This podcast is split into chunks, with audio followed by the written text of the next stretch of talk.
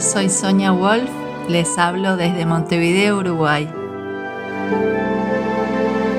Este podcast hace parte de la serie Cuentos que me cuento.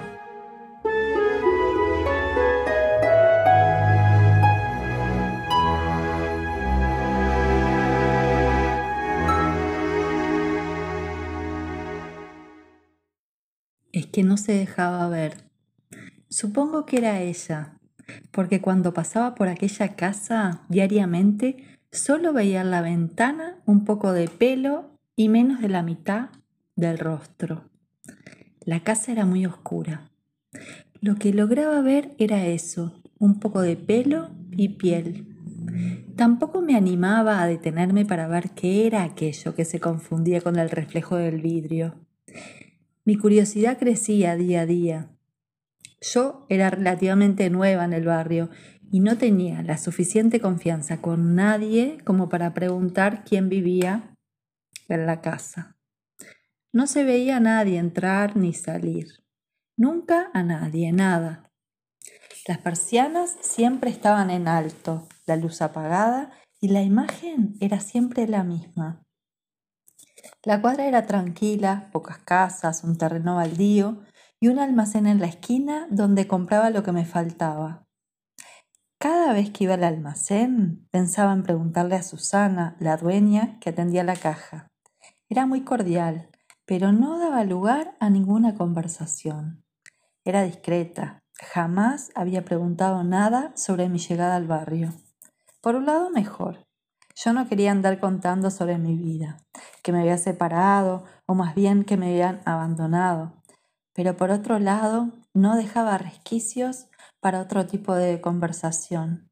No, realmente no quería que nadie supiera el motivo de mi llegada al barrio, pero lo que sí quería era tener la oportunidad de desvelar el misterio, porque si algo me caracteriza es la curiosidad.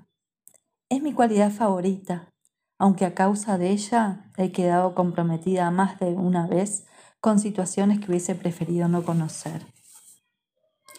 Hacía un mes que me había mudado. Mi casa estaba en la misma vereda que el almacén y en la misma cuadra el extraño ser de la ventana. Pasaba horas imaginando por qué no se mostraba sin reparos, por qué no quería ver el sol de frente. Tal vez tuviera alguna enfermedad en la piel, algo que no le permitía exponerse a la luz, no sé. Imaginaba de todo de todo un poco. Pensaba que estaba sola, que tal vez esperaba a alguien que no llegaba nunca, tal vez su marido, yo qué sé, ¿la habrían abandonado? El caso es que a las dos semanas sentía un nudo en la garganta cada vez que pasaba por aquella mujer. Empecé a pasar por aquella casa caminando rápido, pero era inútil. Cuando me acercaba, disminuía la velocidad para ver si lograba ver algo y casi siempre acertaba. Fuera la hora que fuera, aparecía la imagen y se escondía enseguida. Hasta parecía que me seguía. Un día al pasar escuché un ruido extraño. Era difícil de definir, pero aumentó mi curiosidad. El nudo en la garganta parecía explotar. Decidí preguntar en el almacén. Cuando entré, Susana, la dueña, no estaba. Pregunté por ella y un tal José me dijo que esa mañana tenía cosas que hacer. Y no dijo nada más. Increíble. Era tan discreto como su jefa, pensé. En este lugar no largan prenda. Volví a la mañana siguiente y saludé a Susana. Cuando fui a pagar le comenté, disculpe, hace poco que vivo acá y hay una casa a mitad de cuadra que... ¿Usted sabe quién vive ahí?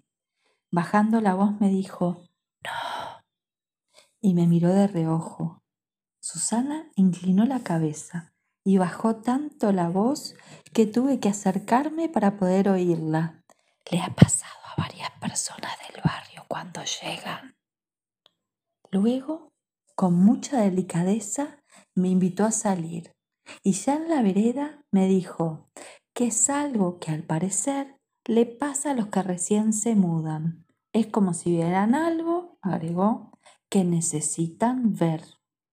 Pero no hay mucho para contar. Dicen que era una pareja que se mudó joven, un día él se marchó y no volvió más. Los vecinos de aquella época, agregó, contaron que ella siguió esperándolo en la ventana, pero nunca volvió. Le conté que había sentido ruidos y abrió los ojos con asombro. En un hilo de voz murmuró, Está abandonada. Me froté los ojos sin poder creerlo. Entonces le conté todo, que había sentido ruidos y que muchas veces había visto una mujer. Me fui caminando un poco confundida y cuando pasé por ahí disminuí el paso y con cierto temor, tomando con pinzas lo que me había dicho Susana, volví a mirar hacia la ventana. Pero no pude.